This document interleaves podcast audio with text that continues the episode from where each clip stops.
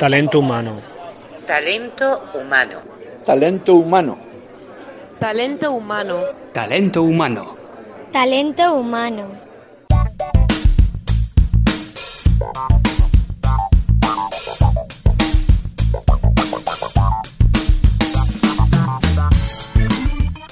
Buenos días y bienvenidos un lunes más a Talento Humano, el podcast de Clickdeo donde hablamos de recursos humanos y entrevistamos a super profesionales, a headhunters y personas que pueden aportarnos valor en el mundo del talento humano. Somos Nacho y Pedro, fundadores de Clickdeo, una plataforma web que mostrará miles de presentaciones en vídeo de profesionales de todo el mundo, para que reclutadores y cazatalentos de todo tipo encuentren a su profesional ideal. En el podcast de hoy tenemos, como siempre, a un entrevistado esperando. Pero antes, hemos introducido una nueva sección, la sección de actualidad. Para que todos aquellos headhunters o responsables del talento humano de vuestra organización estéis enterados del día a día y de los acontecimientos más importantes del sector. Así que Pedro, si te parece, vamos a empezar dando paso a no uno, sino dos de los eventos quizá más interesantes que vamos a tener y ya muy pronto, concretamente en eh, el panorama nacional, para reunir a talento humano. Concretamente estamos hablando de que en Madrid, el 20 de septiembre, en el Círculo de Bellas Artes va a tener lugar ni más ni menos que el HR Innovation Summit 2018. Es el congreso de referencia sobre tendencias, innovación y gestión de talento en la era digital. Exactamente, Nacho. Es un evento inigualable con muchos ponentes interesa- interesantes, expertos en materia de recursos humanos de las empresas más conocidas a nivel nacional. Eh, y nosotros podemos decir que vamos a estar encantados de tener algunos de estos ponentes en nuestro podcast. Exactamente, de hecho, a bastantes de estos ponentes ya los tenemos confirmados, con lo cual, eh, desde la fecha mm, de hoy, que estamos eh, a finales de agosto, hasta prácticamente eh, la fecha del evento e incluso en el post-evento, Pedro, creo que podremos mantener conversaciones muy interesantes para que nos resuman e incluso de alguna manera nos eh, sitúen un poco en sus ponencias, porque recordemos también que este evento está limitado a una afluencia de 400 personas. Así que, pues todos aquellos que no vayan, pues en nuestro podcast podrán enterarse de que nos cuentan, pues profesionales muy valiosos, porque, bueno, pues por comentarte algunos, tenemos empresas como Acciona, el director de recursos humanos de Acciona, tenemos el director de InfoJobs, director comercial, tenemos a Securitas Direct, Hanzoff, Telefónica, eh, Siglo XXI, Adeco, como te está diciendo incluso Google, todos eh, son cargos importantes, son directivos y a muchos, por no decir que la mayoría de ellos, van a estar presentes en talento humano. Más cosas que comentar en Clickdeo. Exactamente, hay un par de noticias que nos gustaría comentar. Eh, más que nada, ah, hem- hemos estado al, día de, de las noticias en recursos humanos y tenemos que cerca de 10.000 jóvenes con discapacidad están buscando empleo ahora mismo en España. Eh, es una cifra muy alta. ¿Hay algún problema tal vez? ah, para este colectivo a la hora de entrar en el mercado laboral, Nacho, está claro que hay un problema en, todos los colectivos porque hay una tasa de paro aún bastante alta, pero está claro que si eres joven y además tienes discapacidad, pues eh, tu posibilidad de entrar en el mercado aún es más complicada, ¿no? Y además, eh, la radiografía de este desempleado, básicamente, por los datos que se manejan, eh, estamos contabilizando en España ni más ni menos que 8.937 jóvenes con discapacidad hasta los 25 años inscritos como demandantes de empleo. Es decir, yo creo que incluso si lo tomáramos como una oportunidad de negocio, hacer un portal donde estas personas pudieran de alguna manera juntarse y las empresas pudieran demandar empleo en este portal, que es un nicho muy específico, Pedro, no sé si estarás de acuerdo conmigo, que hay trabajos que son especialmente favorables para este tipo de colectivos. Sí, totalmente. Y, y de hecho creo que, que- debería ser fácil, ¿no? Eh, poder dar mm, visibilidad a este colectivo para que pues muchos empresarios que busquen en, en ese caso pues favorecer a, a jóvenes o no tan jóvenes con discapacidad para ofrecerles empleo pues pudieran acceder a ellos de, de forma sencilla, ¿no?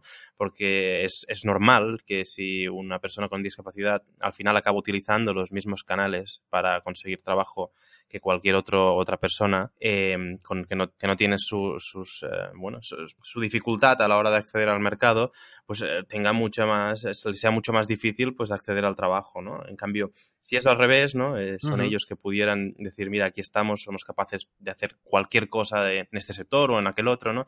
Y los empresarios puedan, pudieran decir, mira, pues yo tengo este empleo, ¿te interesa? Pues tal vez sería más fácil, ¿no? Como posible solución para, para este colectivo.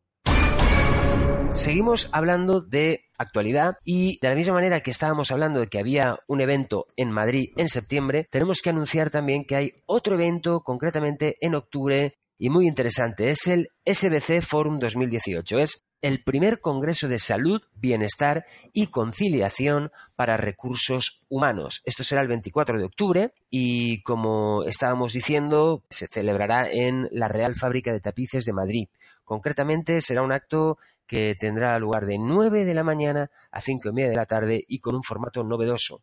Son mesas de debate, speakers internacionales, compañías, médicos, expertos en materias de salud, bienestar y conciliación en el trabajo. En definitiva, otra cita ineludible para los gestores de personas, porque un empleado sano, como dicen, es más productivo y más eficiente. Totalmente, sí. Desde Talento Humano animamos a cualquier interesado a que acuda a cualquiera de estos dos eh, congresos porque la verdad es que valen mucho la pena. Bueno, pues yo creo que hemos ah, hablado ya de la actualidad y se va acercando el momento de presentar a nuestro invitado.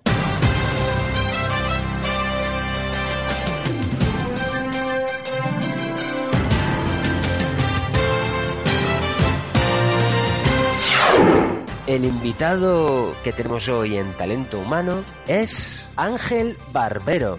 Él es director de desarrollo de negocio en Hanzo, que no es sino uno de los mejores estudios globales independientes de diseño estratégico y diseño de estratégico de servicios y productos digitales para diferentes empresas internacionales que afrontan el ya tan conocido proceso de transformación digital. De esto hablaremos.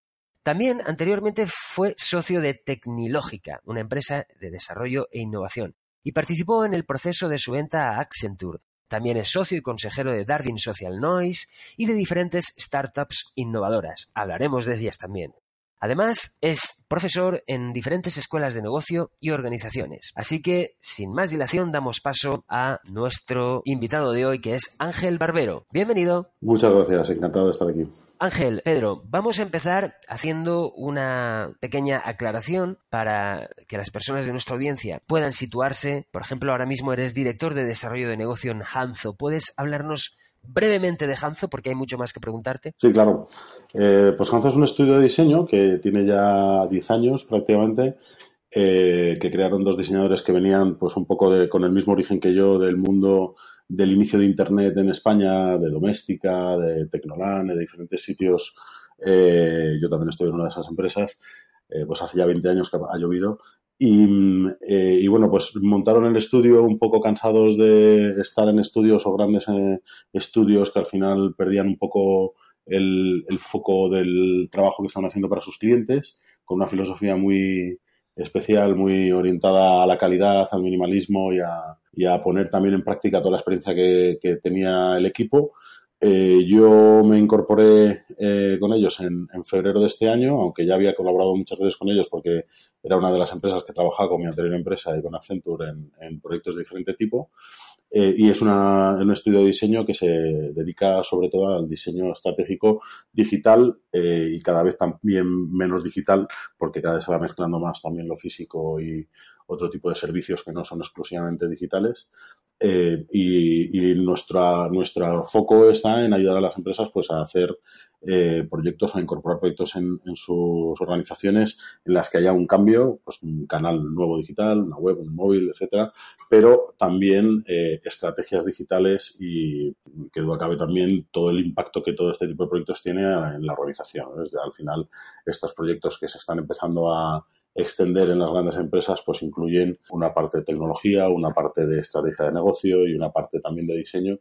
Y todo ello eh, en conjunción pues está haciendo que ahora mismo las empresas pues puedan sacar nuevos productos o afrontar nuevos modelos de negocio que hasta ahora no habían podido hacer de otra manera. ¿no? por diferentes motivos. Claro, porque cuando hablamos de los procesos de transformación digital y hablamos de diferentes empresas internacionales, eh, es lo mismo afrontar el proceso digital en una empresa internacional, de ámbito internacional, que una pequeña empresa o una empresa tradicional. Bueno, al, final la característica que sea internacional lo, en algunos casos lo único que hace es que sea más complejo porque suelen ser empresas eh, nosotros somos un estudio español, pero trabajamos en un casi 90% para proyectos fuera de España, para empresas, pues, por ejemplo, de Italia, Inglaterra, eh, Canadá también, eh, ahora mismo también Dubái, por ejemplo, con lo cual mm, no es tanto el hecho de que tengan unas características diferentes, porque de hecho hay mercados, pues, por ejemplo, como el de Dubái, que está mucho más atrasado en el ámbito que trabajamos nosotros, que es banca,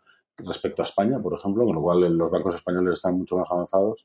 Pero sí, digamos que sí que los retos que una gran empresa, eh, que sea internacional o nacional, eh, pero siendo grande, con grandes estructuras y demás, los retos a los que se enfrenta suelen ser los mismos. Suele ser cómo empezar a cambiar la manera de hacer las cosas y de pensar nuevos productos en un ambiente en el que tienes que estar en la calle en seis meses, con un esfuerzo y una inversión relativamente controlada eh, y asumiendo que vas a equivocarte muchas veces. Es decir, cómo haces negocios en el mundo, eh, cómo te relacionas con tus usuarios en este mundo nuevo que tenemos eh, y cómo lo haces teniendo en cuenta que tienes estructuras y modelos incluso mentales pensados eh, en el siglo pasado. ¿no?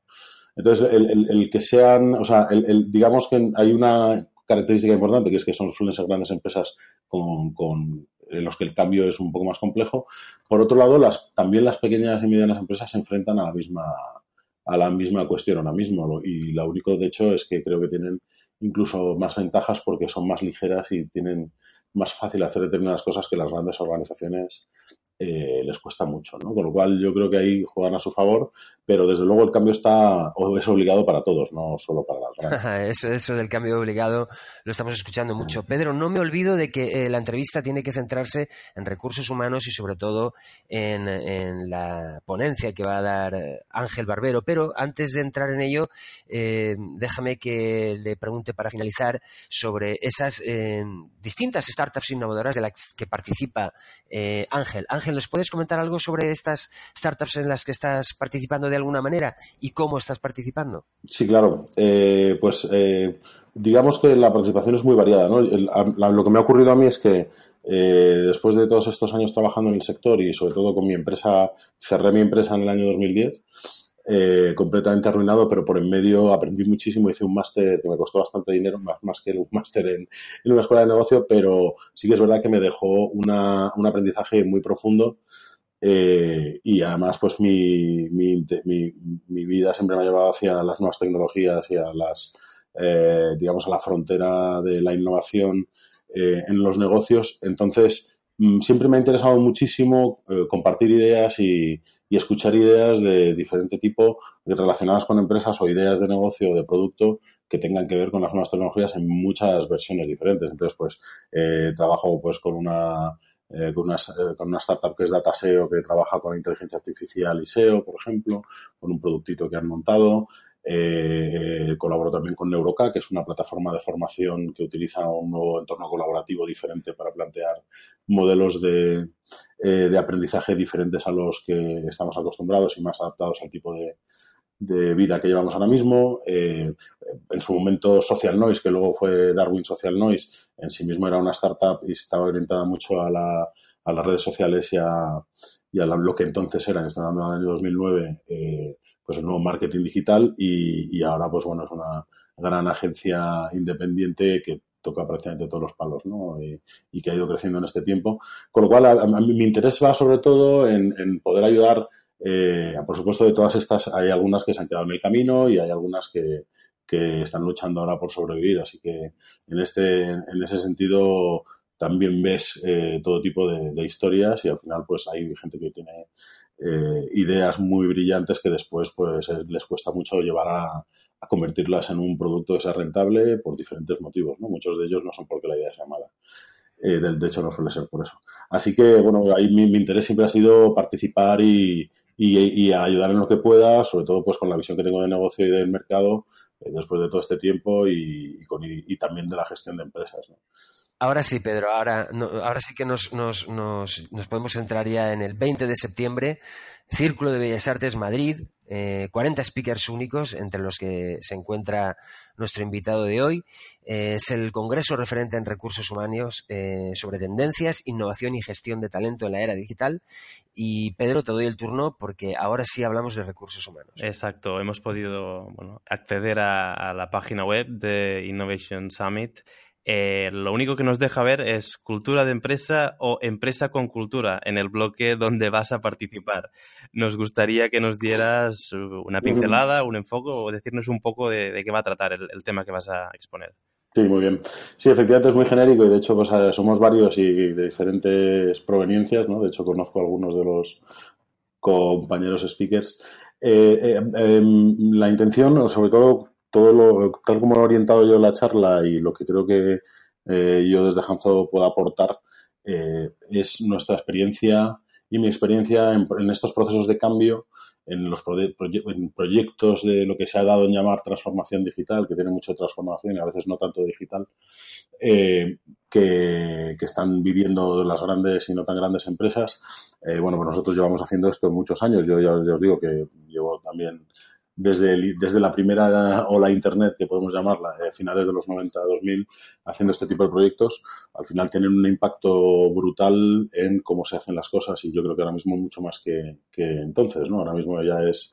Eh, es eh, hay una palabra que no sé si en español se dice que es pervasivo, que es esencialmente en todos lados donde vayas, todas las empresas están empezando a, a cambiar y a reorientar mejor o peor, hacia, hacia el, reto que tienen delante, que es esencialmente, y no otro, que su usuario está cambiando, su cliente está cambiando y los canales que, eh, eh, con los que se habla con ese cliente también están cambiando. Y sin, y, y sin embargo, eh, hay una parte que no había cambiado hasta ahora, que es todas las estructuras, las organizaciones. Se habían empezado a hacer cambios en su momento y se ha hecho mil pruebas, pero muchos de ellos han sido cambios superficiales. La realidad es que las, empresas tienen que cambiar en su estructura, tienen que convertirse en otra cosa, en otro bicho mucho más eh, en formato ecosistema que en formato cajas separadas y, eso es un cambio que, eh, por supuesto, tiene un impacto brutal, pero sobre todo es muy complejo de, guiar y es muy complejo de, afrontar, porque muchas veces estamos hablando de empresas de cientos de miles de empleados que de repente tienen que empezar a pensar de otra manera o a trabajar de otra manera. Claro, esto, esto, esto afecta también, eh, afecta, yo creo que de una forma evidente a, los recursos humanos, porque claro, al equipo, a la organización, a las personas de una organización, una de dos, o las reciclas o las formas o tienes que escalonadamente eh, empezar a captar nueva gente que aporte ese tipo de talento.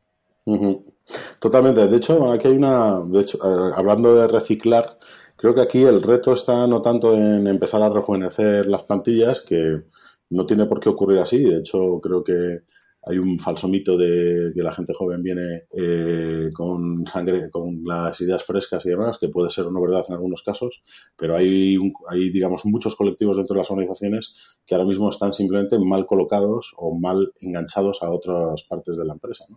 Y creo que más allá de la reflexión de los perfiles y de las nuevas, eh, nuevas profesiones, que es algo que se ha puesto muy de moda y también se habla mucho, quizás merezca más la pena hablar de los nuevos modelos organizativos y de la empresa en red. Eh, son modelos en los que hay personas que ya están acostumbrados a, relacionarse entre sí en red y de diferentes maneras, con múltiples puntos de unión.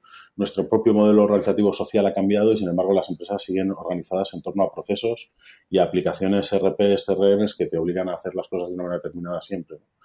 Eh, se habla mucho de la experiencia del usuario eh, y de la experiencia del cliente, que es también otra de las cosas que se ha puesto muy de moda, pero hay otro factor fundamental que es la experiencia del empleado ¿no? y, y, cómo cambiar eh, las experiencias que un empleado tiene dentro de una organización. Eh, no solo experiencias orientadas, por supuesto, a, a, que haga su propio trabajo de la mejor manera posible, pero también a mantener una cultura y, una, y un ambiente que haga pues, que haya eh, que, haya un vínculo mucho más fuerte con la empresa, que haya un vínculo mucho más fuerte con el resto de áreas y sobre todo que, sean más felices en el sitio donde trabajan.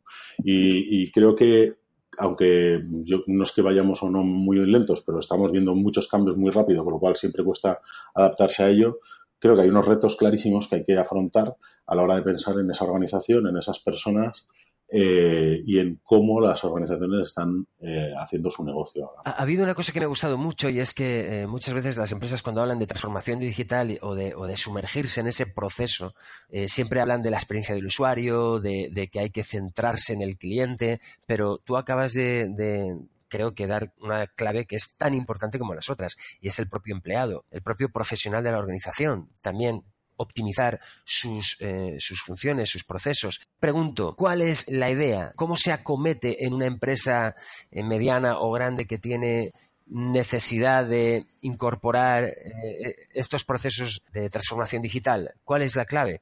¿Formarles? Bueno, hay, hay, una mezcla de todo, hay una mezcla de todo. hay diferentes, digamos que yo creo que es un problema que se, que se, se se afronta desde diferentes prismas. Es decir, que por un lado hay una serie de conocimientos que no se tienen y que, que son nuevos, y que son nuevos, eh, con lo cual hay una parte de formación pura de, eh, pues eso, de estamos eh, orientados a hacer un trabajo de una manera determinada con unas herramientas determinadas y de repente nos cambian las herramientas y nos cambian incluso todo el proceso de fabricación. He hablado en términos muy generales de lo que es un proceso de, de fabricación, ¿no? Que no, que aquí hablamos de fabricación de software, fabricación de un coche o fabricación de un libro.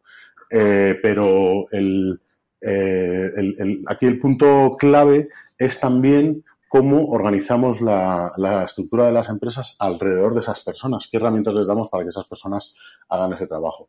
Y ya no solo es formación, sino que hay que empezar a meter una serie de herramientas o poner una serie de herramientas que favorezcan esos nuevos modelos de colaboración, con lo cual, pues las herramientas de gestión y de comunicación entre las personas, eh, olvidémonos ya de las intranets, por favor, que son, han sido el paradigma del desastre digital dentro de las organizaciones durante mucho tiempo, eh, porque al final no han cubierto una gran parte de los objetivos. Y sin embargo ahora mismo hay muchas herramientas que sirven para que toda la gente esté en contacto y, y pueda hablar entre sí y trabajar eh, eh, entre sí sin, eh, digamos que sin tener limitaciones, por ejemplo, físicas o, por ejemplo, de, de, tiempo, etcétera, con lo cual, herramientas, formación, por supuesto, y luego, por fin, empezar a trabajar de manera diferente. hay una de las cosas que suele ocurrir en estos proyectos y es que de repente sientas en una misma mesa, a, por ejemplo, pongamos el departamento de financiero, el de marketing eh, y el de producto, y entonces les pones a, a, trabajar eh, para sacar un nuevo producto. ¿no? entonces, en ese momento se dan cuenta de las limitaciones y de, los, de las condicionantes que tenía cada uno de los otros departamentos a la hora de pensar un nuevo producto.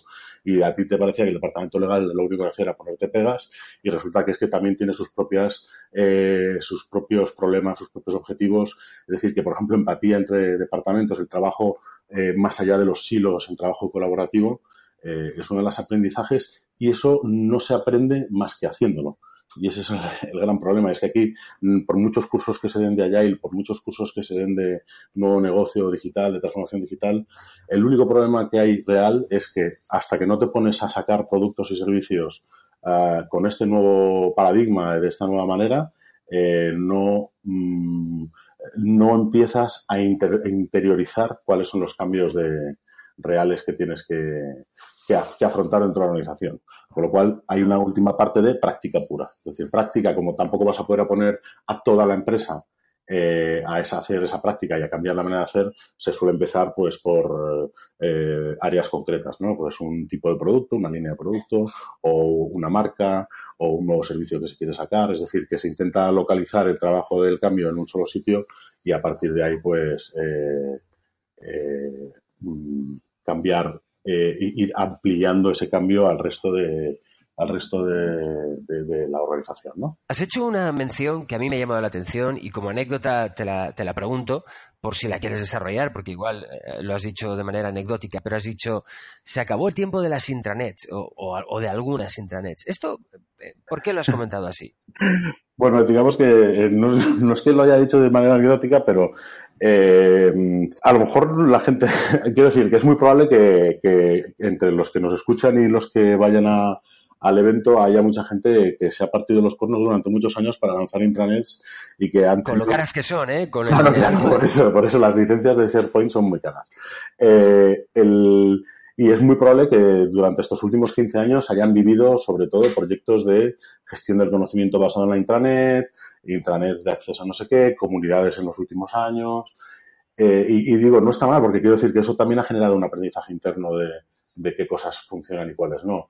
Pero sí que es verdad que por diferentes motivos, eh, que tampoco me voy a meter a, profundizar mucho, Claro, claro. conozco pocos proyectos de intranet reales que hayan funcionado y que, y que, y que realmente hayan eh, cumplido los objetivos que tenían eh, de manera amplia, ¿no? que tienen no solo que ver con mejorar la relación con el empleado, que yo creo que sí, de todos modos, ha mejorado mucho la relación con el empleado respecto a hace, hace unos años, pero lo que está claro es que hay otras cosas que todavía, pues bueno, eh, están pendientes, ¿no? Y al final la intranet era un sitio en el que la gente, si no le obligaban a entrar, no entraba, no encontraba mucha, eh, no encontraba realmente nada valioso que le aportara algo a su, a su posición como empleado, tanto formativa como... Pero bueno, o sea, quiero decir que yo creo que también eso nos, nos ha generado eh, también mucha, nos ha enseñado mucho y nos ha eh, y nos ha enseñado también por dónde no ir a veces y lo, lo, lo que no se puede forzar. ¿no? Muy bien, bueno. A mí, a mí me gustaría, a mí, sí, a mí me gustaría preguntarte, eh, has, bueno, hemos mencionado antes, eh, bueno, el, los sistemas que tienen las empresas ahora y cómo deben adaptarse al, al contexto que estamos viviendo. Uh -huh. ¿Cómo, ¿Cómo, ves dentro de 5, 10 años más o menos eh, las empresas en este sentido? Según tu opinión, que estás día a día trabajando con ellas, eh, ¿ves que habrá un cambio brutal o va muy lento? O...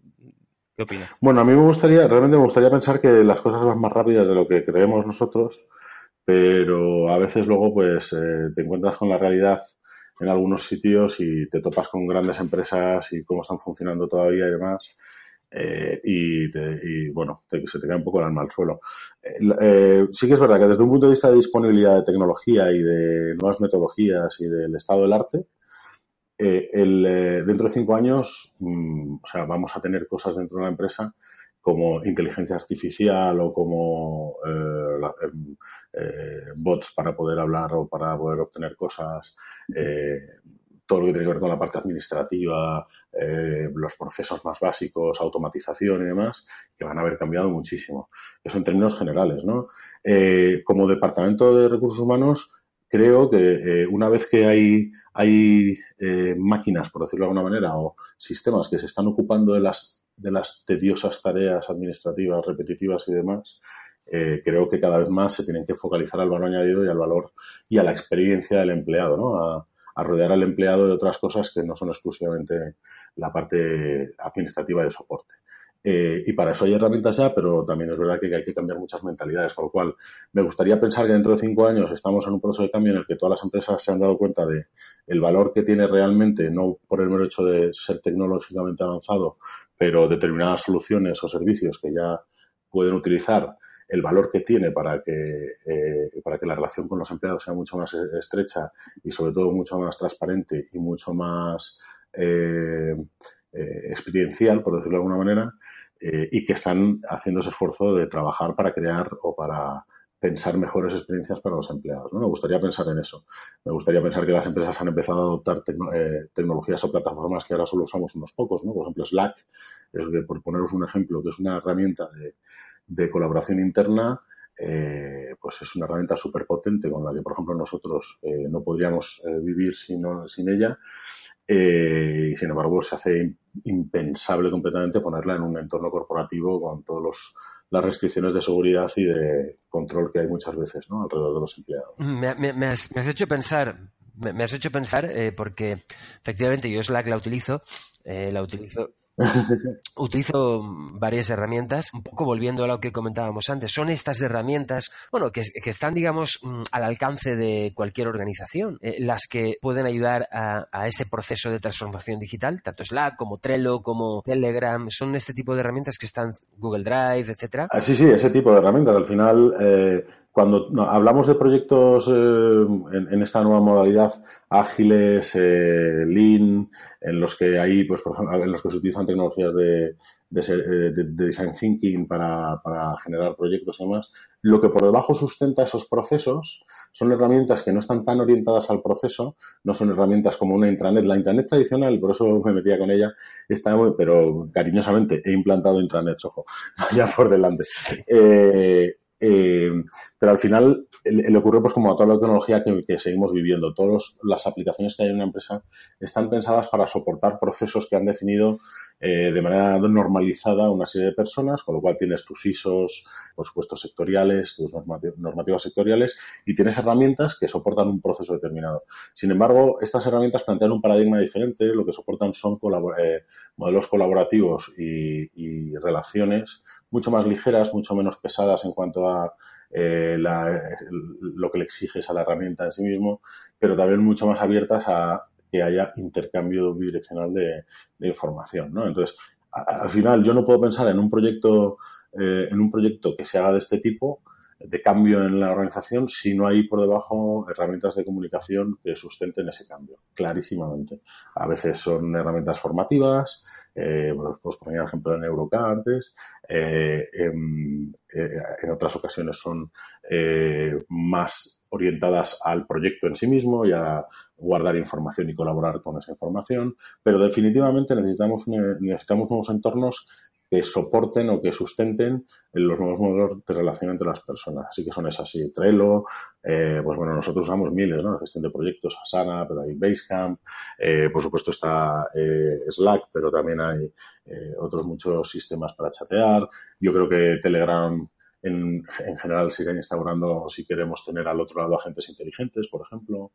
Eh, ya en Slack, de hecho, te puedes instalar bots que hacen cosas para ti, ¿no? Que pueden eh, integrarse con otras aplicaciones y hacer cosas dentro de la organización. Con lo cual yo creo que va a haber una automatización mucho más clara, pero toda esa automatización tiene que eh, sustentarse en herramientas que tengan esa información y que compartan servicios con otras. Bueno, a mí me parece apasionante todo lo que estás contando y ojalá pudiéramos permitirnos estirar el tiempo o estirar este podcast, pero no sé si va a ser posible. Así que Pedro, eh, si quieres te dejo la última pregunta para el invitado. Bueno, a mí me gustaría, nada, que si quisiera añadir algo, algún comentario que, haya quedado en el aire o que se, si se ha quedado con ganas de comentar algo, pues que lo dijera y si no, pues lo dejamos aquí encantadísimos de haberte tenido en el podcast. Pues muchas gracias, yo digo, creo que para terminar sí que siempre hay una, una cosa en la que insisto, porque eh, creo que está en el fondo de muchos de los problemas que hemos tenido con la tecnología históricamente, ¿no? Eh, que tiene mucho que ver con el miedo. Y yo creo que ahora mismo hay, hay dos maneras de ver todo esto. Eh, con el miedo del titular de se van a perder 200.000 puestos de trabajo porque llega la inteligencia artificial, o, frente, o, frente, a ello, pues el titular de aparecen nuevas áreas de conocimiento y nuevas eh, nuevos perfiles necesarios en las organizaciones que se tienen que adaptar al cambio. Y creo que hay una oportunidad muy interesante para que las organizaciones y las empresas que vemos ahora mismo eh, supongan una experiencia diferente para sus empleados, tal como lo conocemos ahora mismo. Y yo lo que creo es que hay que abrazarse con muchísimo optimismo y desde luego asumiendo que te vas a dar muchas tortas contra muchos muros, pero que vas a aprender mucho en el camino, eh, abrazarse al cambio y dejarse llevar. Totalmente de acuerdo, sí señor. Bueno Nacho, ya llegamos al final del podcast. Eh... Sí, estamos llegando ya a la cima. De hecho hemos, hemos sobrepasado los minutos, pero que claro, la verdad es que estar hablando con Ángel Barbero ha sido toda una suerte.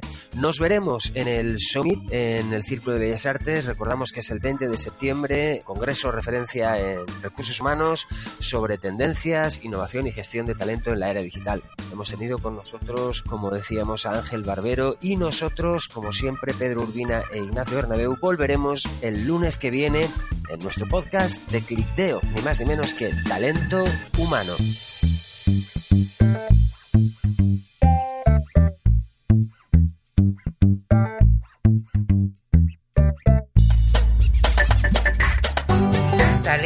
Talento, humano. Talento humano. Talento humano. Talento humano. Talento humano.